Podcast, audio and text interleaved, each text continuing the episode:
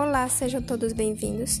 Esse é o primeiro episódio do podcast sobre herança monogênica, onde eu, Cristina, Antônia, Jean Lucas, Joslene e Gabriela iremos falar um pouco mais sobre esse assunto.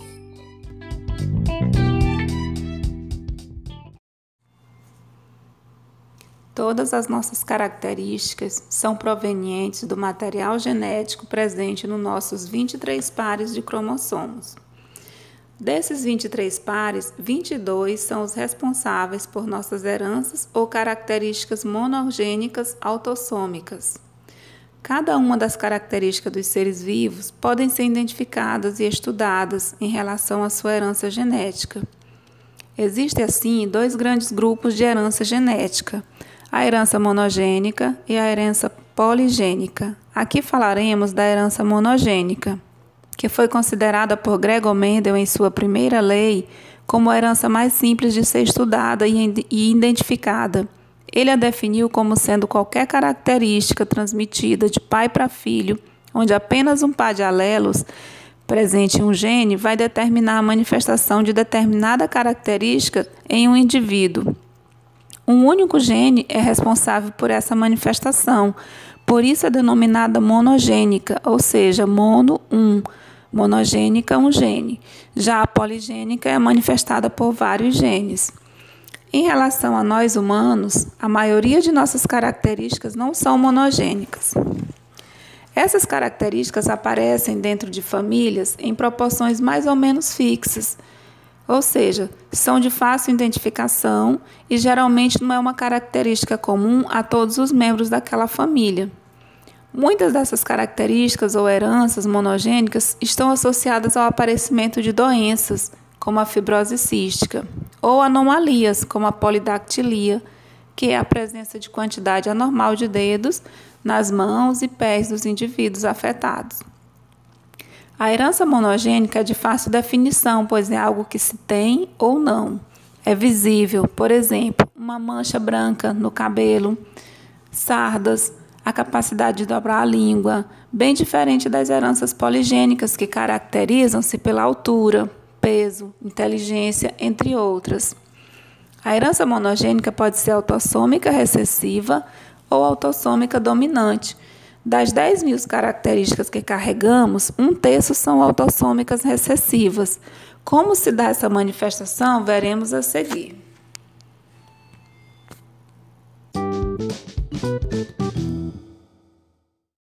Olá, galera, dando continuidade às apresentações, eu me chamo Josilene e vamos vou falar um pouco sobre herança monogênica autossômica dominante e herança monogênica autossômica recessiva, certo? Vamos falar um pouco sobre a dominante. A dominante é um dos pais tem um, um, um gene afetado por uma certa doença, né? Que ele pode passar para os filhos. Então, quando esse pai tem um filho, ele tem 50% de chance de passar o gene afetado para o filho que o filho pode desenvolver a doença, tem 50% de chance de desenvolver a doença, ou não, porque o pai tem o gene é, afetado em 50% e tem 50% normal. Então, ele, a criança pode desenvolver. O pai pode não ter a doença e passar para o filho, nesses 50% do gene afetado, e a criança desenvolver e também 50% de não desenvolver a doença, assim como o pai também não, não desenvolveu, a criança também tem 50% de chance de não desenvolver a doença. Né? E como exemplo dessa doença, desse gene, dessa doença é, autossômica dominante, nós podemos falar sobre a doença renal policística autossômica dominante, né? que, como o próprio nome diz, são vários cistos na, na, nos rins. Então, o rins ele dobra de tamanho devido a esse cisto. Então, essa doença é uma doença hereditária, né? Pode ser desenvolvida no filho ou não. E vamos falar também sobre herança autossômica recessiva. E para que o filho, digamos, um pai e a mãe têm um, um par de alelo afetado, né? Então, digamos, ele pode passar esses dois pais, esses pais podem passar para os filhos, né? Para os filhos, que os filhos têm uma chance, 50% de desenvolver a, a doença dos pais ou não, né? Digamos, vou dar um exemplo aqui da anemia falciforme, que é uma doença de, dessa, dessa, dessa característica. Digamos, na família do meu esposo, o pai e a mãe dele têm, têm o traço, têm um gene afetado, os dois, o pai e a mãe dele. E, digamos, tem filhos que têm apenas o traço, né, da doença, e tem filhos que desenvolveu a doença devido a receber um gene afetado do pai, um gene afetado da mãe, então desenvolveu a doença. E tem filho também que não desenvolveu a doença e nem tem o traço. Então é totalmente normal, né? Então é mais ou menos isso. Entenderam, galera? Tchau!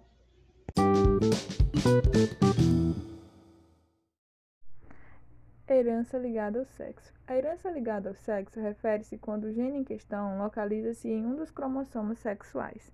Os tipos de herança ligada aos sexos são a herança ligada ao cromossomo X, a herança restrita ao sexo e a herança influenciada pelo sexo. A herança ligada ao cromossomo X é quando um gene alterado está no cromossomo X. Esse tipo de herança tem um padrão recessivo, a herança materna. Nesse caso, os filhos homens herdam os genes do cromossomo X, apenas da mãe, enquanto as filhas mulheres herdam um do pai e outro da mãe. As manifestações vão estar presentes nos machos, pois apresentam apenas um cromossomo X, ou seja, não apresentam nenhum gene normal para aquela característica. Algumas doenças relacionadas ao cromossomo X. Daltonismo ou cegueira a cores. O daltonismo é a incapacidade de distinguir as cores vermelha e verde. Acomete 5 a 8% dos homens e 0,04% das mulheres. A pessoa daltônica não consegue diferenciar as cores da imagem. É determinada por um gene recessivo ligado ao sexo, sendo representado pelo alelo XD recessivo. O alelo dominante XD dominante condiciona a visão normal. Uma mulher só será daltônica se o seu pai for e se sua mãe for portadora do alelo recessivo. Os homens afetados transmitem os genes a todas as suas filhas, enquanto os filhos não são afetados. Existe 50% de chance da mãe portadora passar o gene afetado a um filho ou a uma filha. A hemofilia. A hemofilia é uma doença hereditária em que há uma falha no sistema de coagulação do sangue. Os acometidos pela doença apresentam hemorragias abundantes, mesmo em pequenos ferimentos.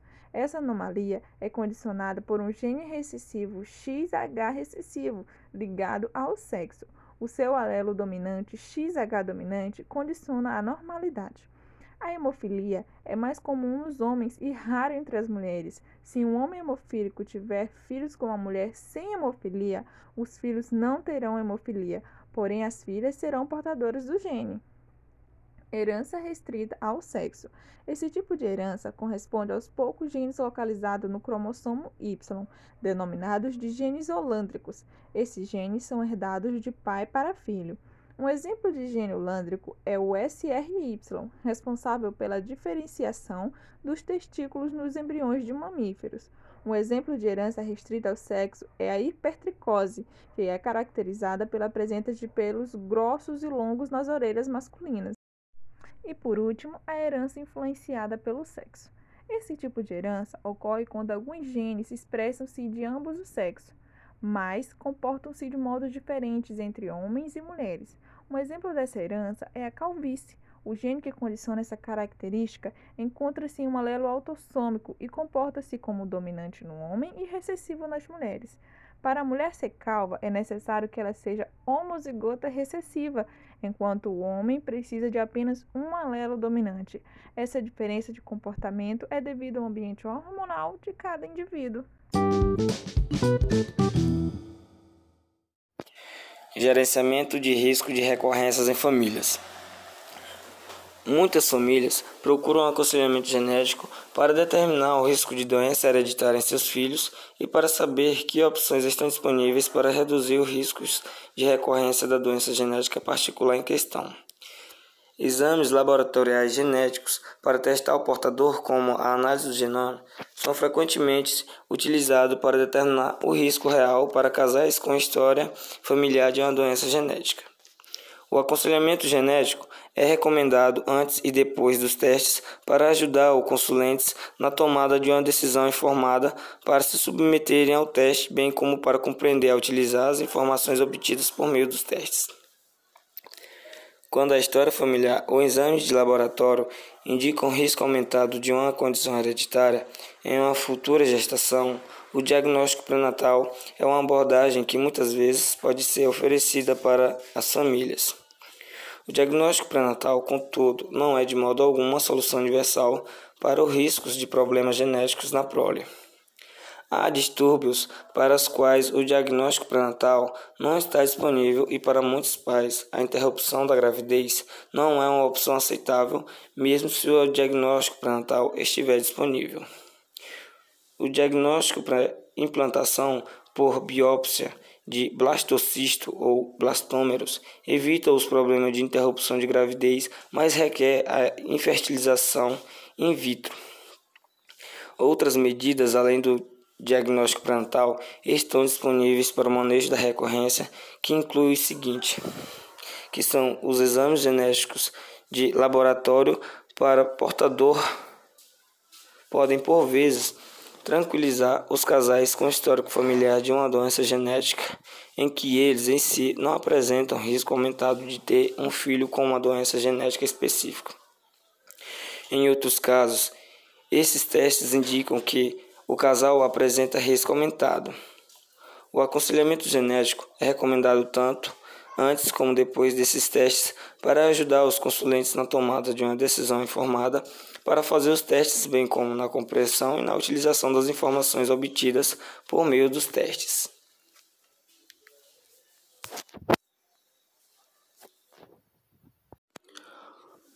Outra medida é a inseminação artificial, que pode ser apropriada se o pai tem um gene para um defeito autossômico dominante ou ligado ao X ou tem um defeito cromossômico hereditário, mas evidentemente não é indicado se é a mãe que tem esse defeito.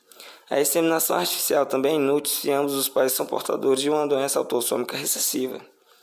A fertilização in vitro com um óvulo doado pode ser apropriada se a mãe tiver um defeito autossômico dominante ou for portadora de uma doença ligada ao X.